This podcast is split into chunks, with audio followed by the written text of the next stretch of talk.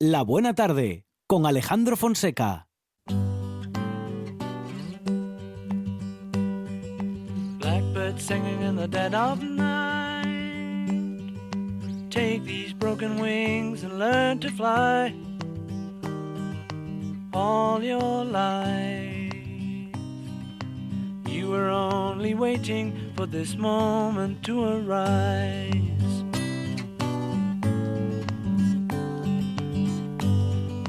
Blackbird singing in the dead of night. Take these sunken eyes and learn to see all your life. You were only waiting for this moment to be free. Blackbird fly. Blackbird fly of a dark black night. Dos cosas que nos encantan, Monchi Álvarez. ¿Eh? Una la sintonía Claro. y otra la presencia en el estudio de Amador es. Vázquez. Muy bien, Amador, ¿qué tal? Buenas tardes. Muy buenas tardes. aquí Bienvenido a una nueva buena tarde, a, bueno, a una nueva buena tarde que ya va por su última hora, pero que en todo caso se renueva cada día, sobre todo en estos momentos en los que nos acercamos a la naturaleza, con él, con Amador Vázquez, que es integrante del colectivo ornitológico Caraballera del Tragamón y también responsable de Picatuero Naturaleza, www.picatueronaturaleza.es. Semana Santa, Amador, está a la vuelta de la esquina, ¿eh? Bueno, ahora ya las fiestas ya tenemos que verlas de otra manera. Claro. Hay que ver, ¿se podrá hacer algo este puente? Descansar. Pues sí, se agradece. Lo que pasa que, claro, se está animando el tiempo, la primavera ya está aquí y, Muy bien. y, bueno, apetece salir. Entonces hay que, bueno, tomando las medidas necesarias y yendo a los sitios donde no haya mucha gente, a ser posible, Sí. pues hay que empezar a disfrutar ya de este buen tiempo, más o menos. Está fresco, pero ya luce el No, sol, está bien, está gran guapo. parte del día. Sí, sí, sí, se agradece. Y, y hay que mirar al cielo, que y- estamos todo el día mirando la pantallita, sí, miremos sí. al cielo y contemplemos al el vuelo cielo, de los pasiarinos. Arriba, abajo, a todos los lados que miremos encontramos siempre algo. Entonces hay que, hay que estar atentos, ¿eh? hay que desconectar un poquito de la pantalla, del móvil que nos tiene un poco absorbidos y, y- y mirar alrededor, porque a veces solo basta con mirar, ¿no? Para encontrar cosas y, y descubrir cualquier animalillo que podamos tener muy cerca. Si tiene uno acceso a bueno a los pasarinos, no le hace falta el- la tele. ¿eh? Bueno, es muy entretenido. Al que le gustan los documentales, pues la cuenta. Claro. Porque en las ciudades tenemos cada vez pájaros pues más cerquina y si los ayudamos un poco, pues más fácil, ¿no? Podemos ponerles un poquito de comida. Eh, bueno, esto siempre hay que tener en cuenta que uno convive con vecinos y que hay unas limitaciones, pero eh, está claro que haciéndolo con un poco de sentido común, pues ponerles un poco de comida en tu ventana no, no molesta. Eh, hay que tener cuidado con las palomas, las famosas Y- y palomas. las gaviotas. Y las gaviotas que se están volviendo muy comodonas. Yo tengo Y- una vecina que le da mm, de comer a una gaviota Claro. y yo creo que la misma gaviota le, le Vuelve. pica en el cristal Claro, claro, claro. para decir qué pasa, dónde está, dónde está la Pero merienda. pic- con el pico así. Con Sí, el sí, pico, ¿no? golpea, golpea. sí, yo lo he visto también. cristal. Yo lo he visto eso. Sí, porque se acostumbran, ¿Tan, entonces... tan listas son? Bueno, los- las aves en general son Pero vamos bastante a ver una cosa. inteligentes. A ver que yo me entere. Pica en el cristal porque tiene como, como porque es consciente de que picando en el cristal hay alguien dentro. tal. Además, no se O- equivoca de o, piso. por, o por la acción-reacción, es decir, porque pica en el cristal y sabe que le dan de comer. Tal cual. Es Ah. un mecanismo de acción-reacción. Lógicamente, ya sabe que si va allí y, y hay Sí. alguien, le van a dar. Entonces, si le dan Ah. un día y otro día y otro día, se convierte en un hábito. Y al convertirse en un hábito, Va el siempre. animal lo asimila. Va siempre ahí. Y entonces va y cuando ve que no hay nadie, pues puede sea llegar yo- incluso a picar, en el- golpear para hacerse notar o, o chillar o... o- Yo en el barrio veo siempre una gaviota encima de un coche. Bueno, ti- tienen... Es la misma gaviota. Tiene Sí, sí. querencia Bueno, puede ser o no. Puede ser o no. Yo tengo una farola pegada a la ventana un poquito más, más arriba de mi ventana y están ahí continuamente. Hay varias que ya son fijas. Ya vienen casi todos los días y, y lo mismo, pues saben que algún vecino les tira migas de pan y allí están esperando a que el vecino miran para las ventanas a ver si sale alguien y tal. Y están allí entretenidísimas, pero bueno, eso va en detrimento de que dejen de hacer su labor ecológica, que es eh, salir a buscarse la vida y comer pescado, Ah. entre otras cosas. Y bueno, pues también estamos generando focos donde estos animales, pues bueno, generan sea, desperdicios. Sea mejor no darles de comer. Eh, hay que darles de comer a los animales que lo necesitan, entre comillas, porque sí. necesitar realmente no lo necesitan, mm, no tenemos por qué alimentarlos, pero podemos ayudarlos a que tengan un poco más de alimento en las épocas de frío o en momentos en que están criando y necesitan más alimento. Pero siempre hay que hacerlo desde un punto de vista pensando en el pájaro, no pensando en mi satisfacción propia de poner allí ver- comida para el pájaro. Y de verles ahí comiendo. Vale, eso Claro. está muy bien y Sí. es una gozada, pero hay que tener en cuenta que está prohibido, por ejemplo, en muchas ciudades, en, en la nuestra, en Gijón por lo menos, está prohibido por la- las normativas del ayuntamiento por- tirar comida por la ventana, simplemente. Claro. Entonces, si tú estás tirando migas de pan por la ventana, estás incumpliendo ya esa normativa. O sea Entonces, que no se puede sacudir el mantel más. bueno, el mantel se puede sacudir, va- pero a unas horas que no- determinadas. que, que no se sacuda. Se puede sacudir a unas horas Que determinadas. a mí ya me cayó Estamos en, medio en la gaza de pan ya. en la cabeza. Hay que tener cuidado. Sí, no, eso, eso va en, en- en la, en la convivencia, ¿no? Pero lo que está Mm. claro es que ah, hay que pensar si el dar de comer al ave va a perjudicar o va a molestar, pues entonces hay que cortarse. ¿eh? Cuando no molestamos y no perjudicamos y favorecemos al ave y la podemos ver cerca y, y está por allí, pues genera ambiente, ¿no? Genera una un hábitat pues más, más benigno para nosotros, ¿no? La ciudad con animales es más, eh, más benigna y con plantas, ¿no? Entonces, en esta línea sí hay que recomendar que la gente pues atraiga a sus ventanas a los pajarillos, sobre todo los pajarillos pequeños, los gorriones, los petirrojos, los carboneros, que los tenemos muy cerca, incluso currucas. Hay pajarillos que no nos pensamos que puedan estar por los árboles de la ciudad. Entonces, para ellos es un hábitat y que se van adaptando cada vez más y cada vez pues se están eh, proliferando con más facilidad, ¿no? Entonces, bueno, hay que pensar un poco en ellos, pero lo que no podemos es generar guetos en donde las palomas se concentren porque saben que van a echarles comida. Y pasa lo Eso mismo con los ser. gatos. Los gatos es otro tema porque los gatos, sabes que hay ayuntamientos que permiten que haya colonias siempre y cuando se esterilicen, que es el caso de nuestra ciudad, de Gijón. Y de esa manera, pues se- pide una autorización, se genera una colonia de gatos y todos pagamos, eh, el ayuntamiento pagamos todos la esterilización de esos gatos para volver a soltarlos y que vivan allí, en colonias. De hecho, salía una noticia estos días con referente a esto porque parece que están aumentando los gatos que aparecen, bueno, como ya nos hemos desconfinado, como ya no tenemos que estar tanto en casa, pues mucha gente que se adquirió una mascota, un gatito para pasar el encierro, pues ahora lo han dejado por ahí porque, claro, no pueden atenderlo, no les da la gana o lo que sea. Entonces eso es lo que no debería de ser. Porque los gatos callejeros, mm, toda la vida los ha habido, ¿no? Pero no que no podemos es generar colonias de gatos porque les estemos dando de comer. El gato callejero de toda la vida es la imagen del gato peleón, del gato buscavidas y del gato que se, se mete por todos los lados y come aquí, come allá. Entonces, eh, esa es su forma de vida, no en colonia porque nos gusta ir a ver allí a los gatos y, se, y seamos tan egoístas que vamos a darles de comer, ¿no? Porque pobres gatos. Entonces, bueno, hay que discernir un poco lo que es eh, nuestra autoestima o nuestra satisfacción y lo que es la vida de los animales, ¿no? Entonces, yo no digo que no pueda haber gatos en las ciudades, que de hecho, pues bueno, es casi imposible que no los haya, siempre y cuando andas- haya solares abandonados y zonas donde se puedan meter, pues entonces sigue- seguirá habiendo gatos y... Y lo que hay es que, bueno, pues eso, intentar esterilizarlos y que vayan al mínimo, porque también son un peligro para las aves. eh, Ya. son cazadores de aves también. Mm. Y si les damos de comer, pues van a dejar de comer ratas y ratones, que realmente pues es lo que nos, nos beneficia de ellos, ¿no? Que vivan cerca nuestra, pues porque controlan a estos animalillos. Entonces, Y bueno, las palomas siguen rompiendo copas, ¿eh? Y vasos. Rompen todo. bueno, en las palomas se en meten en, terra- cualquier lado. Son el terror de las terrazas. ¿eh? Son, están ahora en pleno en plena fase de, de, bueno de cortejo y de cría, porque ya hay Mm. algunas que ya tienen nidadas y, y está claro que se adaptan van muy bien. El pecho palomo. Hacen el pichonón total, Eh. ¿eh? sacan pecho, hacen vueltas, giran, levantan la cabeza, bajan la cabeza, le hacen ahí todo un paripé para ver si la paloma, pues bueno, cae en el, cae en el saco, ¿no? Y, y- y quiere criar con él. Entonces, bueno, son aves que crían mucho, crían muchas nidadas en, en el año, entonces, bueno, lo que genera, pues es a veces unas poblaciones que molestan. ¿eh?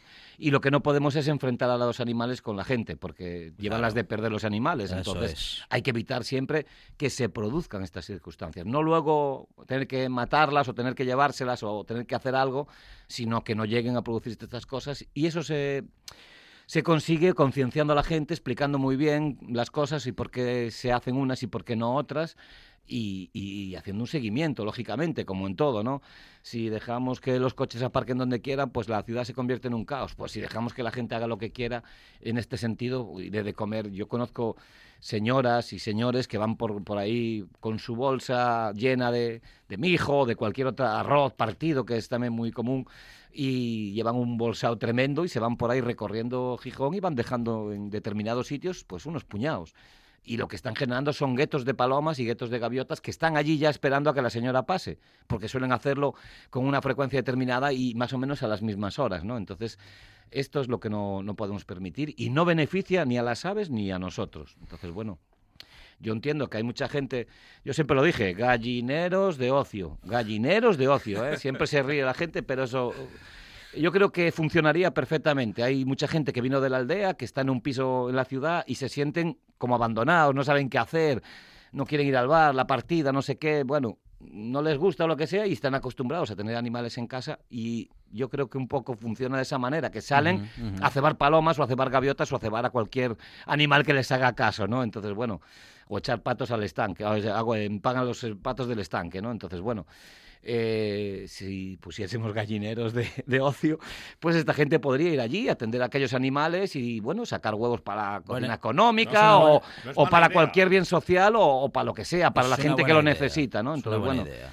Yo siempre lo, lo, lo, pro- lo- lo digo, pero bueno, Fonseca y yo suena un poco a pitorreo. iríamos los viernes a por los huevos para hacer una Ah, tortilla bueno, claro, a recolectar, no, no, hay que, hecho, hay que doblar allí el espinazo primero, hay que sacar las No, cacas. pero sí, para sacar, para, eh, hay que agacharse. Mire usted, se generaría abono, se, genera- se generaría abono, ¿eh? las Claro. cagadas de esas gallinas mezcladas con algún tipo de hierba, con algún material vegetal, podría generar un buen abono que podría también ofrecerse gratuitamente a, a- a los vecinos, ¿no? Entonces, o, la- o a los colegios, que muchos tienen huertos de huertos urbanos, les podría ofrecer ese abono para sus plantas. Entonces, es toda una cadena, ¿no? Y es Me todo gusta la idea. un sistema que, bueno, que desde aquí, como siempre que esta ventana, pues... eh, Dejamos ahí a ver si nuestros, nuestros gobernantes pues se dan por aludidos, ¿no?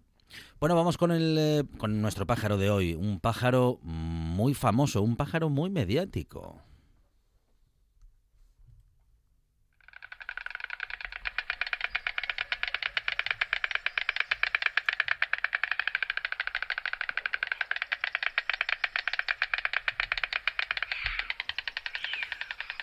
Si es que parece que tuviese unas Castañuelas. castañuelas. Sí, sí, sí, sí. Qué ¿Qué he traído yo hoy aquí? ¿Qué es esto? ¿Qué es ¡Qué esto? ritmo! Hay, hay, hay, hay sarao hoy. No, bueno, es el, prácticamente casi el único sonido que emite este ave, ¿eh? que Ujú. como tú bien dices es una ave muy conocida, que es la cigüeña blanca. La cigüeña blanca, en asturiano la conocemos como la cigoña. La cigoña es una de las aves, bueno, más majestuosas que tenemos en nuestra fauna y ya están, ya están llegando, ya están volviendo de sus rutas migratorias, de sus zonas migratorias de invierno. ¿eh? Es un- uno de los movimientos típicos de, de las aves eh, migratorias, es eh, la vuelta a sus zonas de cría en, en verano. Se han pasado el invierno, pues la mayoría en África y ahora pues vuelven, ¿no? De hecho, estos días hemos visto por la zona de, de Villabona un grupo bastante abundante de ellas, ¿no? Porque, claro, eh, estamos pensando las, las cigüeñas que vienen a Asturias, pero mm, no solo vienen las cigüeñas a Asturias, sino que pasan por Asturias pues para Alemania, para Bélgica o incluso para las Islas Británicas, ¿no? Entonces, de esa manera vemos pasar un montón de aves que no vienen aquí, sino que están pasando para seguir su ruta hacia más al norte, ¿no? Entonces, las nuestras de momento no han llegado, pero ¿Por- ya estamos no viendo... Se, no se quedan en Asturias. Se quedan, se quedan. De Sí. hecho, cada año tenemos más cigüeñas y alguna, alguna parejita me han comentado que se quedan por aquí un poco erráticas, ¿eh? algunos años, y que no se van a África, ¿no? Porque, Pero bueno, vemos más en, en Lugo, en Castilla, en León. Sí, eh, bueno, es una de las, de las rutas también más habituales por Galicia para las Islas Británicas, ¿no? Y por aquí pasan muchas para el norte de, para el norte de, de Europa, como dijimos.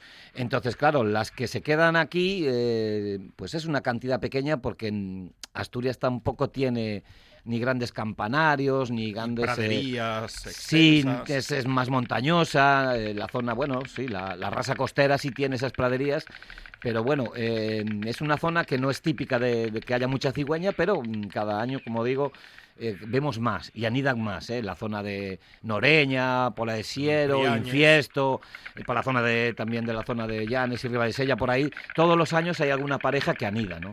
Eh, nosotros aquí en Gijón las vemos muchas veces en el embalse de San Andrés de los Tacones, ahí también es muy habitual verlas eh, en estas fechas que, que empiezan a llegar, ¿no? Y de hecho algún año anidaron ahí en, alguno de los postes que se le, han, han puesto para ello, ¿no? Entonces la falta de sitios y la falta de zonas de alimentación son más típicas de la meseta, ¿no?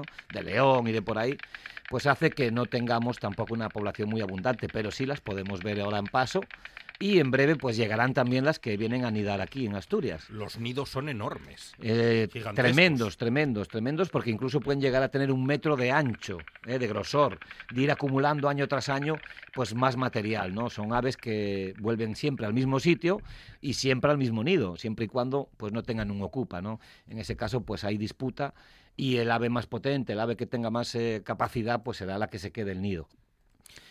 Amador Vázquez es integrante del colectivo ornitológico Carballera del Tragamón y también responsable de Picatuero Naturaleza, www.picatueronaturaleza.es. Amador, muchas gracias. A vosotros, chao. Un programa de viajes, turismo, aventura e historia lleno de contenidos didácticos con los que aprender y divertirse. Un escaparate turístico donde se incluyen información sobre casas rurales, hoteles, gastronomía, turismo de aventura, senderismo, Voy festivales. a volver a salir y quiero que me aplaudáis como si fuera yo que sé. Un buen día para viajar. Un programa de apoyo al sector turístico de Asturias. Los sábados y domingos de 8 a 10 de la mañana. Esto es RPA, la radio autonómica de Asturias.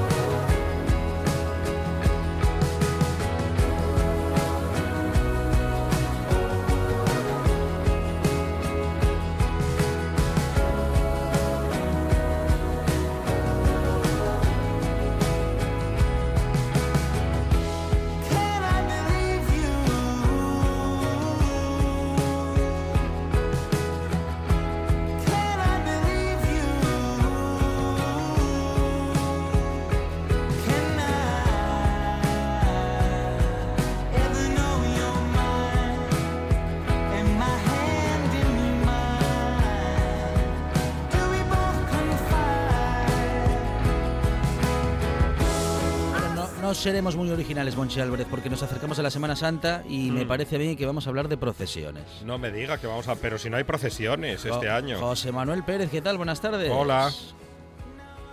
¿Qué tal? Buenas tardes, ¿cómo estáis? Alejandro Monchi. Muy bien. Bueno, a ver las ailas, José. ¿A que sí? A ver las ailas, hay procesiones en todas partes. Dicen que la procesión va por dentro, ¿no? Mm. Mm, Eso dicen.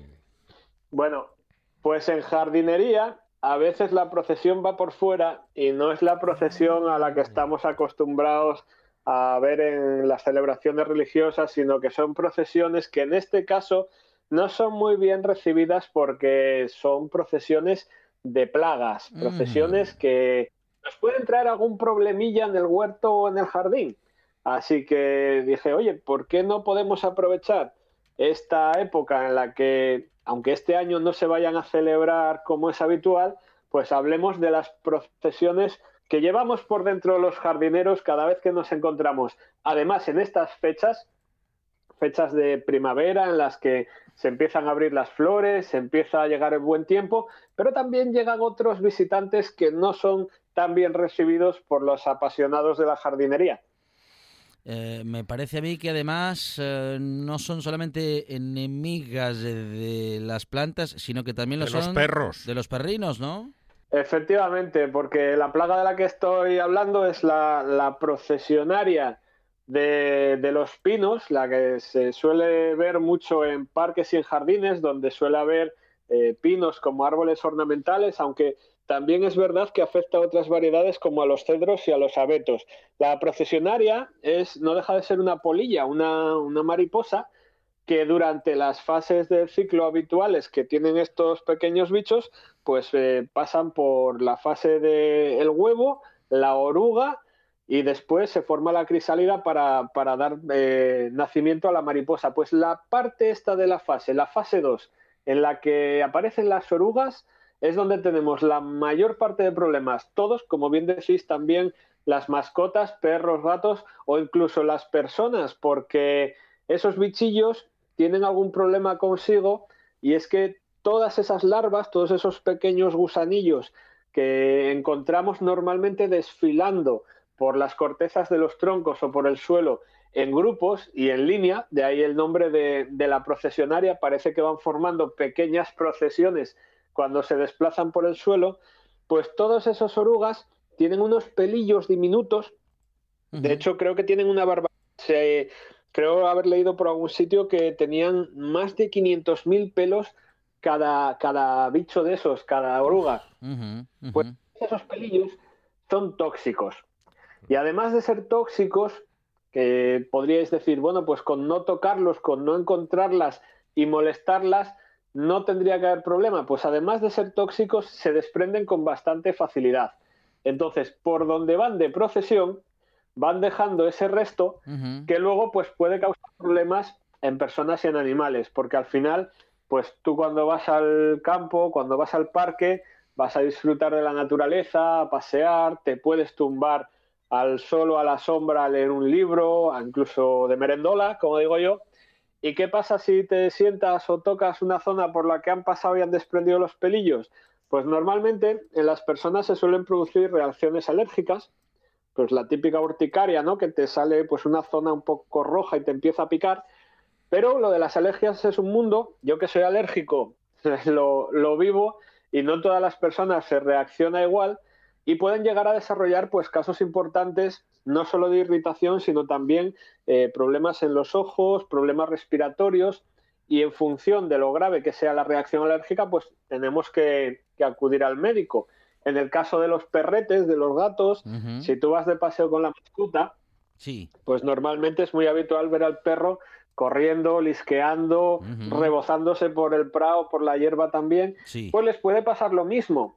¿eh? los puede pasar que, reaccionen también con todos estos pelillos o incluso que también es muy habitual que cuando las orugas se están desplazando por los pinos, por los árboles, se caigan y caigan encima del animal. Normalmente no, no nos solemos enterar sobre la marcha en el momento en el que pasa, pero sí que nos solemos enterar cuando el perro empieza a actuar de manera extraña, se rasca mucho, se pone raro y es un signo de que, de que le puede haber pasado y que pueda tener incluso la oruga caminando por, por el cuerpo. Uh. En este caso, en el caso de, los animales, pues lo que hay que hacer es, si lo observamos, eh, tener mucho cuidado para desprender la, la, oruga con agua fría y llevárselo al veterinario. Si nos pasa esto y alguno identifica que la plaga es con, con la oruga de, del pino, con la procesionaria, tanto a las personas como los animales. Las personas se irían al médico o la mayoría llamarían a su médico y con los animales pues al veterinario. Bueno, ¿y cómo nos damos cuenta si tenemos una profesionaria en nuestro jardín y cómo la combatimos, José? Pues mira, es una muy buena pregunta, Alejandro, porque normalmente solemos verlas cuando es tarde, ¿no? Cuando tocamos y nos sale la urticaria, cuando nos pica, pero si somos observadores, y los que somos apasionados de la jardinería, pues intentamos fijarnos en los pequeños detalles. La parte, la, parte más fácil o la manera más fácil de identificarla es en la época de primavera-verano, casi al final de esta estación, porque se suelen ver unos bolsones de seda como una especie de, pelotitas de algodón colgando de, de, las ramas de los pinos, que es la zona donde ellas van formando el nido en la parte más alta de los árboles porque ahí es donde van a desarrollar la crisálida para transformar la oruga en mariposa. También es habitual en esta época más temprana, cuando vamos saliendo del invierno, se van normalizando las temperaturas, aparecen los primeros días de calor, empezamos a ver la procesión subiendo por los troncos, normalmente van subiendo por los troncos, en procesión, en esa línea que forman con cuatro, cinco, seis orugas, suelen ser en agrupaciones, y las vemos desfilando. Normalmente si tenemos el suelo del jardín cuidado, si tenemos el jardín con, la hierba cortita, pues es más fácil detectar cualquier tipo de plaga que si la tenemos un poco alta y cuando la vemos es cuando, cuando es tarde, cuando hemos tocado. Normalmente lo que suele pasar es que cuando la vemos es porque hemos tenido contacto y cuando se produce la reacción.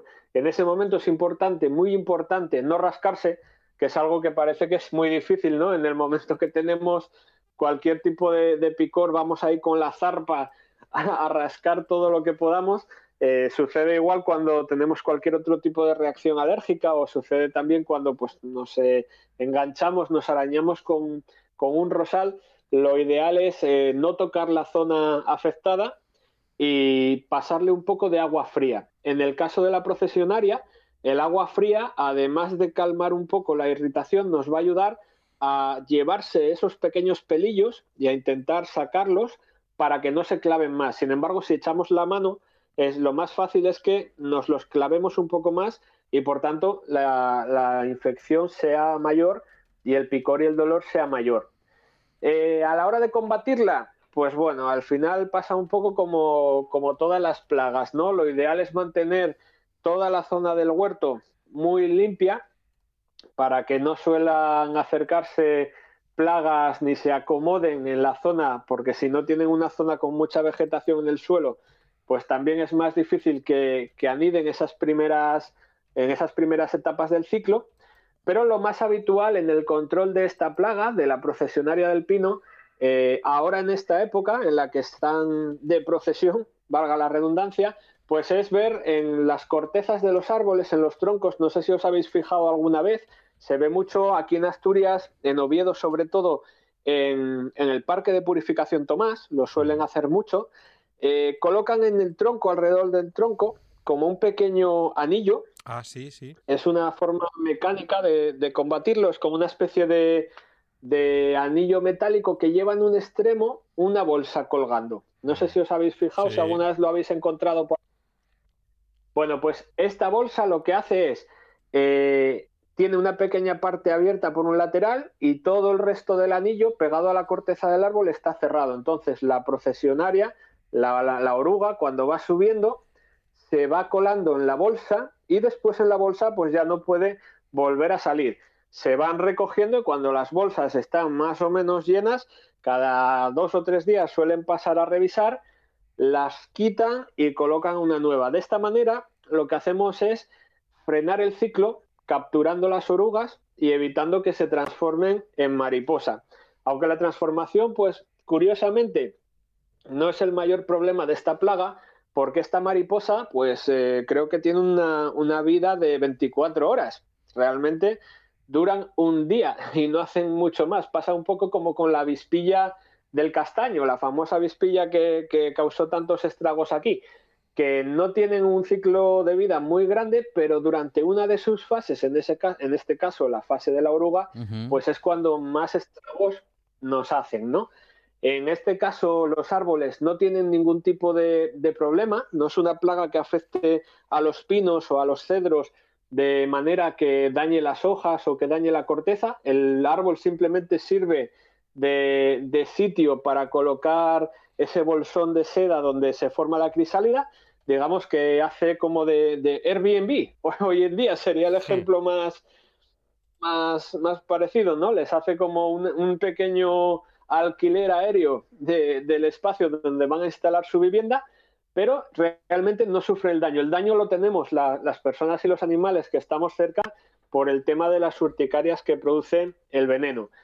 Este tipo de, control, pues bueno, es preventivo en una parte, pero llega cuando, cuando ya tenemos la plaga instalada. Si no tenemos la plaga, pues no, no hace mucho ¿no? por evitarla. Entonces, en la siguiente parte del ciclo, en la siguiente parte, entre el finales de la primavera y principios del verano, lo que se suele hacer es colocar unas trampas de feromonas que suelen ser pues unas pequeñas trampas delta que se llaman, son como unos triángulos de papel o de cartón que en el interior llevan una feromona que atrae al macho de, de la polilla y que tiene pues en la parte de dentro del triángulo, en la base, una, una pequeña lámina con un pegamento con una cola bastante fuerte que lo que hace es capturar al macho y retenerlo ahí hasta que ya no pueda salir. ¿Qué conseguimos con eso? Pues conseguimos fastidiarles el, el ligoteo, por decirlo de alguna manera, y conseguimos romper el ciclo de reproducción de, la plaga. En este caso, pues tampoco es algo que, nos ayude durante la parte inicial del ciclo, que es la más problemática, que es la parte en la que sí tenemos orugas, pero sería válido para tratarla de cara al año siguiente. Si conseguimos cortar esa reproducción, es más difícil que volvamos a tener problemas en la zona con la siguiente temporada. Eh, Sin José- embargo, sí, si sí. tenemos... Dime, dime, Alejandro. Te iba, te iba a preguntar, José, si en tu canal tenemos, eh, bueno, si tenemos, mm, bueno, algún vídeo en el que podamos ver, vamos, un tutorial de Mm. cómo hacer todo esto, José. Pues mira, de momento no, porque no tengo, no he tenido, de momento, por suerte, gracias a Dios, iba a decir, Ah. eh, no he tenido problemas con la procesionaria, pero sí es verdad que sobre el pino tengo, tengo un vídeo sobre los cuidados sobre la poda, poda de pinos y cipreses, porque se realiza la poda en cuatro momentos del año para tener un seto, en este caso creo recordar que el vídeo era sobre un seto pantalla, del que hablábamos hace unos días en el canal, para conseguir que el seto esté tupido y no se formen ramas abiertas. También es una buena forma de tener la zona de los pinos sin ramas muy abiertas, donde suelen colgar los nidos y los bolsones las procesionarias, pero de momento no. Sí que empezaré a colgar ahora, eh, estos, este mes que viene probablemente, eh, algún vídeo sobre el control de trampas con feromonas, porque de cara a la fructificación de los manzanos, ahora que están empezando a abrir los primeros brotes de, fro- de los primeros brotes de flor, sí que es verdad que con, con la mosca de la fruta y con la, con la carcocapsa de, de la, la mariposa de la manzana, sí que suele haber bastantes problemas aquí en Asturias. Entonces la trampa es muy similar y sí que se va a poder ver el proceso de lo que es una trampa delta y cómo se colocan las feromonas, que son unas pequeñas, eh, como unos pequeños tubitos, unas pequeñas eh, vasijas, digamos, que llevan dentro una feromona que, que atrae al macho. Es José Manuel Pérez. Normalmente Es José Manuel Pérez de Laderas del Naranco. eh, sí, bueno, Ho- Hoy me pica todo el cuerpo, José Manuel. Sí. Vaya, vaya bicho de porquería. Tiene tantas cosas para contarnos que, bueno, siempre alguna queda pendiente, pero en todo caso, todo aquello que nos pueda quedar pendiente también lo podemos visitar y ver en su canal de YouTube, eh, Laderas del Naranco. José, muchísimas gracias. Un abrazo. Efectivamente, pues nada, nos vemos en la red y nos vemos también el próximo jueves en la buena tarde. Una de vinilos al ajillo, dos de micros al cabrales, tres de cables afogados. Oído Cocina. Carlos Novoa se cuela en las mejores cocinas del país Astur. De lunes a viernes, a las 11 de la noche, Oído Cocina con Carlos Novoa. Estás escuchando, escuchando RPA, RPA, la radio autonómica de Asturias. La nuestra.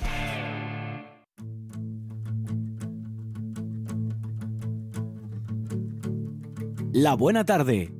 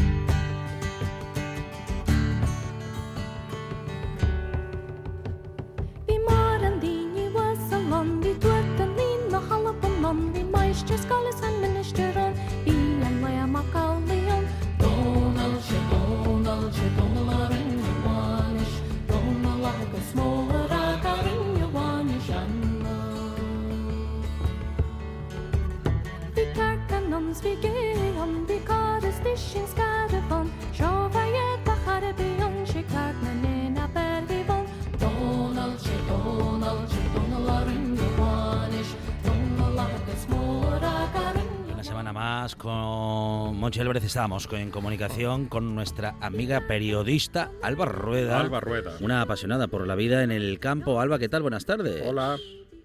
¿Qué tal? ¿Cómo estáis? Alejandro Monchi, buenas tardes. Buenas tardes. Em, esperando unas ovejas, me parece, en tu caso, Alba, que... Las ovejas con cuernos. No, no, eh, te- yo creo que te, te dejaron un papelín en casa que, que no estabas y marcharon los de la mensajería. Están Oye, en menos- correos. Menos cachondeo, ¿eh? Menos cachondeo que además los oyentes seguramente, claro, no se enteran de nada ahora No, mismo. Dirán ahora mismo cuernos, no. papelín, ovejas, Mm, ¿esto de qué va?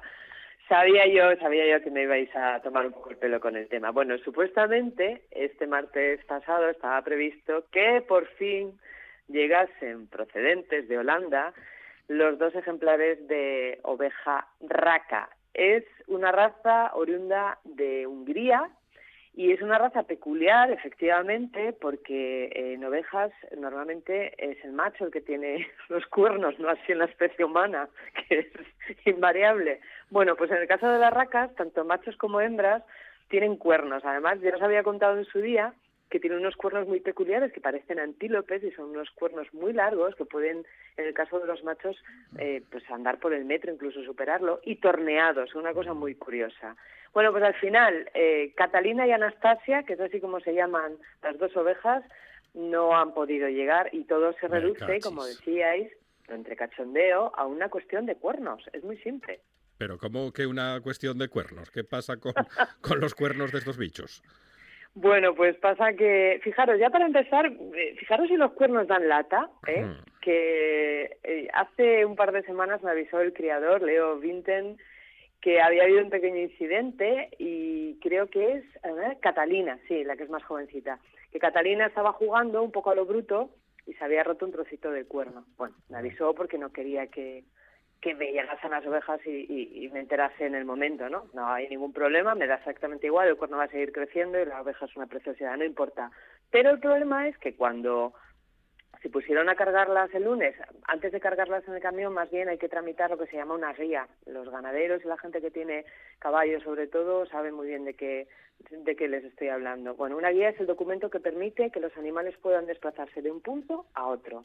Cuando van a tramitar la guía, resulta que el camión en el que iban a venir Catalina y Anastasia no está autorizado para llevar ovejas con cuernos, con lo cual Catalina y Anastasia se han quedado en Holanda y aquí vuestra amiga y compañera pues ha quedado con cara de póker esperando en casa. Teníamos ya a ver, la operación que hemos hecho ha sido la misma que hicimos con las inglesas, con las Wensleydale.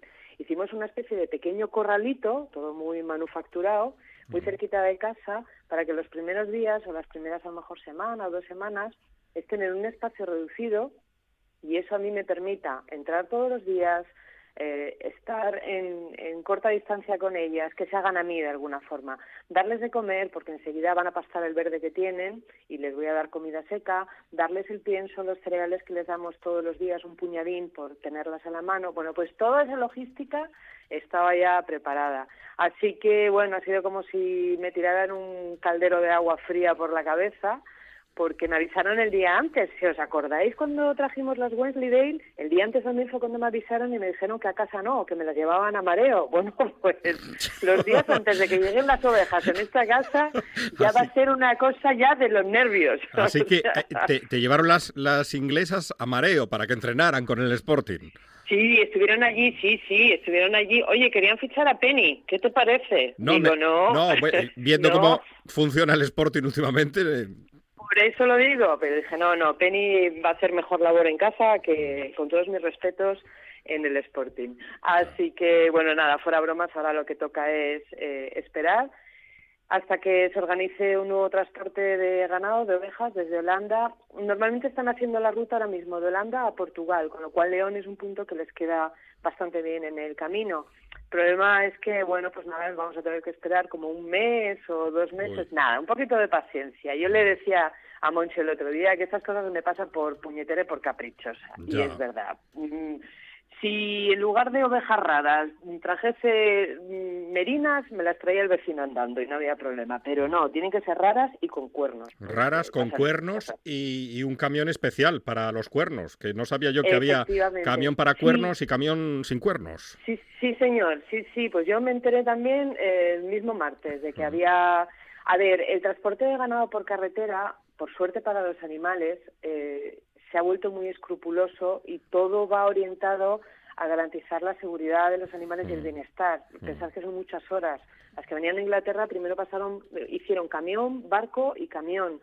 Entonces, bueno, eh, al final eh, se trata de que los animales lleguen sanos y salvos y que viajen en las mejores condiciones posibles, que no se estresen, Claro. porque ahora hablamos de ovejas, pero hay veces que lo que viajan, por ejemplo, son vacas, vacas lecheras, animales reproductores eh, y al final, bueno, pues los viajes si no están en buenas condiciones, sobre todo cuando viajan en verano, pues los animales pueden sufrir y, y- y no y nadie quiere ya en estos en estas alturas de la historia en la que estamos que los animales tengan que, que sufrir por nada. Así que se mira mucho. Y efectivamente, claro, no es lo mismo llevar ovejas sin cuernos que llevar ovejas con cuernos. El- Se pueden enganchar, se pueden lastimar.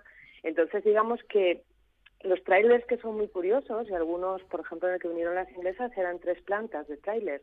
Pues esas plantas son movibles y se van descargando los animales y dentro, para que os hagáis idea, eh, lo que organizan es con unos separadores metálicos, es como corralitos. Ellas vienen con su cama de paja, su bebedero, su comedero y además vienen con cámaras de videovigilancia, de modo que los choferes, que nunca va uno solo, evidentemente, están todo el tiempo, pueden controlar eh, a través de esas cámaras que ningún animal a lo mejor por lo que sea se pueda caer y, ten- y en una mala postura se pueda lastimar algún animal que vean que por lo que sea eh, no debería estar tumbado de una forma que te puede eh, dar a sospechar que está enfermo. En fin las medidas son y para caballos lo mismo. Hemos traído trajimos hace creo que tres o cuatro años ya una potra de, de Irlanda para una amiga y fue la misma historia, unas medidas de seguridad que la verdad es que, que bueno, que te dan bastante tranquilidad. Así que ahora se trata simplemente pues de, de esperar y de tener un poco de paciencia. No pasa nada, no, no, no pasa nada, no pasa nada. Estoy viendo fotos de la oveja raca y yo creo que Sí. son ovejas satánicas. Salían en el, el día de la bestia salía una, estoy convencido. Absolutamente, ya os conté cuando os hablé que las íbamos a traer, que tenemos un amigo de Gijón, el Bola, eh, que cuando le dijimos que traíamos las ovejas y le enseñé la foto, eh, suele venir a casa León y dijo, uy, yo cuando estén aquí, yo me cojo las ovejas del ramal y voy a pasar, él es un pelín vikingo y un- tiene su punto medio satánico, ¿no? Entonces dice que, que se va a ir a la plaza del pueblo con las ovejas satánicas, que le hace ilusión. Ahora, la verdad es que son raritas. Luego Catalina y Anastasia son muy oscuras de vellón, una es muy negra y la otra, creo que es Anastasia, que es un poquito mayor, ya va cogiendo un poco de tono gris, pero es que tiene los ojos como de cristal, parecen canicas y te puede dar incluso un poquito de, de grima, ¿eh? dar un poco de cosa, porque no sé, cuando a veces en pelis o en cómics o tal dibujan así la imagen de del lado oscuro de Lucifer, pues le ponen esa especie de cuernos y esos ojos así un poco de cristal. Así que nada, cuando lleguen ya os contaré si son satánicas o son unas benditas. Yo creo que van a ser unas benditas. Le decía a Monche también, hablando con él, que caso de que pase un mes, pase dos meses y la cosa se complique, tengo un plan B. ¿eh? ¿Un tengo plan B? un plan B. Sí, se me ha metido entre los cuernos a mí que tenemos oveja raca Hmm. y si fallan las holandesas, que esperemos que no, tengo un plan B preparado que no os voy a contar. Pero vamos, ovejas racas en esta casa, ya os digo yo, que vamos a tener. Se le mete algo en la cabeza a Alba Rueda y, y adelante con no esa hay historia. manera, no hay manera de volver atrás. Bueno, Mira, um, dice sí. mi marido que soy necia y cuando me dice que soy muy necia y muy cabezona, yo le digo que no, que me gusta mucho más pensar que soy tenaz. Tenaz, por supuesto. Tenaz. Pero bueno, la realidad es que soy cabezona y necia, sí. Sí. Pero suena mucho mejor tenaz. Muchísimo mejor. ¿Dónde va a parar? Bueno, eso sí, Alba. Una mujer eh, convencida, ¿eh? ahí está, una mujer con convencimiento, segura de lo Con que hace. personalidad. Segura de lo que quiere y a por ello va. Y bueno, pues y así está con nosotros eh, cada semana eh, compartiendo, eh, bueno, pues esa pasión por la vida en el campo y en general esa pasión por la vida, ¿eh? que es una de las características de Alba Rueda y que comparte con nosotros en esta buena tarde. Alba, muchísimas gracias. Un abrazo, un beso. beso. Un abrazo y un beso para vosotros. Para la semana que viene os dejo eh, la historia de cuál es el árbol europeo 2021, que por primera vez es español. Así que la semana que viene, si os parece, hablamos de árboles, empezando por el por la carrasca de Lecina. ¿Os parece? Nos parece. Interesantísimo, como siempre. Alba, gracias. Venga, un abrazo, chicos.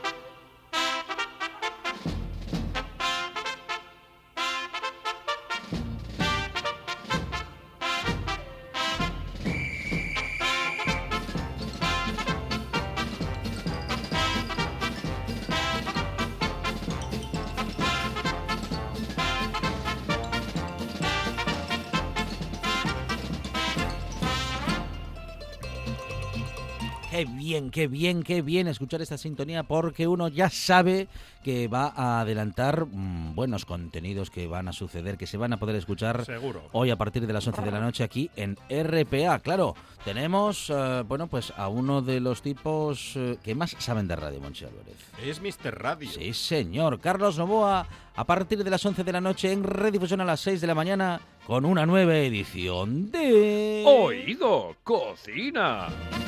Cuando te dicen esas cosas, eh, ¿Eh? es- ¿sabes qué pasa? Que ya ¿Qué? es que estás eh, absolutamente Que acabado. no.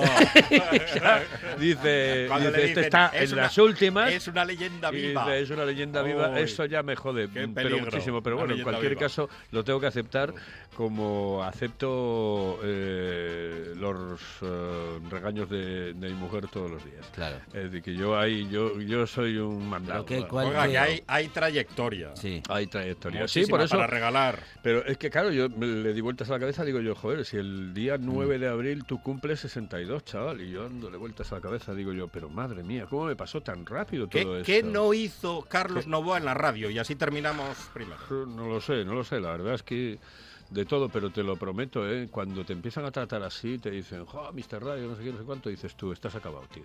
No, no. Estás acabado, te No, quedan yo dos le- telediarios. Yo le voy a ¿Por seguir qué? llamando Mr. Radio. Te quedan dos telediarios y punto pelota. Bueno, que hoy tenemos un programa maravilloso, encantador, formidable, porque hoy nos va a visitar No esperábamos Tony menos. Espligares, que va a abrir la sidrería Muñiz en la calle La Lila de Oviedo. Y bueno, después de muchísimos años, pues esa sidrería vuelve, eh, bu- bueno, de unos cuantos meses, vuelve otra vez a la vida y además con una reforma muy, pero que muy impresionante. Eh, con, bueno, prácticamente toda la co- cocina la cambió, toda la cocina. Eh, después eh, las mesas, el mobiliario, etcétera. Vamos, mm, va a ser una pasada, una auténtica pasada. Y estamos a, bueno, pues ahí a las puertas de poder eh, ver esa inauguración. ¿Qué Eh, especialidades encontramos en la carta? todo, todo, todo, todo. Tiene de todo, tiene de todo. Pero una de las que más le gusta a él, el rabo de toro, por ejemplo, que es impresionante, porque eh, él lo hace, vamos, un guiso increíble. Pero bueno, tiene Lo de hace todo. con los ojos cerrados. Buah, impresionante, pero impresionante. Y es una auténtica pasada. Una auténtica maravilla. Bueno, Vamos, eh, pero tiene de todo, ¿eh? sí, o sea, sí, te digo, sí. el pollo al ajillo, Oh. Mm. que se hace distinto. En, en, eh, lo hacen distinto. Ya te contaré Ah, un día cómo lo hacen, que va a ser una auténtica maravilla, porque la gente no conoce eh, cómo se hace el pollo al ajillo, lo, cómo lo hacía en Casa Tere y cómo lo hacen en... en, eh, ahora lo van a hacer en, en Muñiz. Pero, Pero bueno, se sigue comiendo con las manos, por favor, eso que Sí, no sí, me lo quiten. No, hombre, no, no, no. no. Pollo al ajillo, vamos, metiendo la por manita. favor. Eh, evidentemente, evidentemente. Y después vamos a tener una receta maravillosa de Maribel Zarzuela, eh, una, bueno, pues ya casi colaboradora de este programa, de Oído Cocina, que nos habla siempre de Italia y de las recetas de Italia. Y nos va a hacer buf, un- una receta muy guay del Paraguay. Eh, mira, del Paraguay, de Ramón Ángel. Claro. sí, Bendiciones. sí, sí. Bueno, am, de, de modo que hoy hablamos, bueno, de emprendimiento. ¿No? Eh, Porque tenemos una, una, sidre- una nueva Una sidrería, nueva, una sidrería. nueva, Sí, sí, ¿eh? sí. Que hay que, que hay que tenerlos bien puestos No, porque por en otra este parte momento para abrir lo- negocios. ¿eh? Es una iniciativa, ah, o sea, mm, eh, retoma un local que, bueno, que existía, pero que ya estaba cerrado, ¿no? Eh, cerró, Eso sí, es. sí, sí, y ellos lo recuperaron, lo recuperan Mm, para el bien de, de la gastronomía y de la ciudadanía obetense, que, claro, son lugares y locales míticos. Es que quedan muy pocos ya, a mí yo- me da mucha pena, porque, claro, todo lo que había antes, por ejemplo, la sidrería Cantábrico, yo qué sé, no sé, había sitios que eran tan maravillosos y que han desaparecido, que van desapareciendo poco a poco. Eh, la sidrería Cantábrico, por ejemplo, ahora es una... mm, ¿Cómo se llaman esto que hacen eh, cuando se juntan varios para hacer una peña de amigos? Eh, que lo hacen los vascos mucho. Los- Una sociedad gastronómica. Eh, exactamente, sí, una especie... Y eso está muy bien, vale, tal, pero... Como que no. Como que no, Ajá. que no. Yo prefiero la sidrería pura y dura. sí. Y oye, mira, eh, esos, esas historias particulares pues, están muy bien y me encantan, como aquí en Gijón, por ejemplo, que la, hay la boya de, de mi amigo Monchu, que vendrá dentro de poco, eh, y hay muchísimas más, pero, jolín, que Da te- pena que se pierdan Claro, hombre. lugares claro. emblemáticos de la ciudad. Exactamente, exactamente. Aquí Gijón también ha perdido muchísimos, ¿eh? Unos, por ejemplo, en la zona donde vives tú, algunos se ha ido al garete. ¿eh? Sí, sí. En Cimavilla alguno tiene que cerrar definitivamente. No, Bueno. y que, y que y Mm. ya cerró, y que ya cerró hace tiempo, y que, bueno, no se puede recuperar. Por cierto, ¿el planeta sigue no sigue? El planeta de momento sigue, sí, sí. Bueno. No, el planeta del bar, el planeta de Cima de Villa. Sí, sí, sí. No, el planeta ya lo sé. El planeta también sigue de momento, pero ya sabe que a medio gas. Ah, vale. Buen sitio. ese. No el restaurante. eh, lo Ya, que pisamos bueno, lo todos otro los nada, días. lo O sea otro que nada. ca- luego Carlos Novoa es de sidrería. Yo sí. Sí. Yo, uff, eh, lo de la cafetería y eso no lo llevo muy bien. Nada, nada. Pero bueno, si tengo que ir. Cafetería. Cafetería. Cafetería. ¿no? Cafetería. Como decía de Lorenzo. Claro, claro. Bueno, entonces hoy, eh, hablando de emprendimiento, hablando de recetas... Querido Monchín, cafetería, pues tomar lo que quieras, desde por la mañana hasta por la noche. ¡Qué grande! hablando de emprendimiento, hablando también de, bueno, pues de recetas, bueno, claro, de gastronomía y de muchas historias con Carlos Novoa aquí en RPA a partir de las 11 de la noche. En redifusión a las 6 de la mañana, una nueva edición de... Oído, cocina. Está de restaño y bébese bien. Tiene buen corchu y tiene buen gusto, está de restaño y bébese bien. Que tiene esta sidrina que sabe tan bien, que cuando la bebo más quiero beber. Que tiene esta sidrina que sabe tan bien, que cuando la bebo más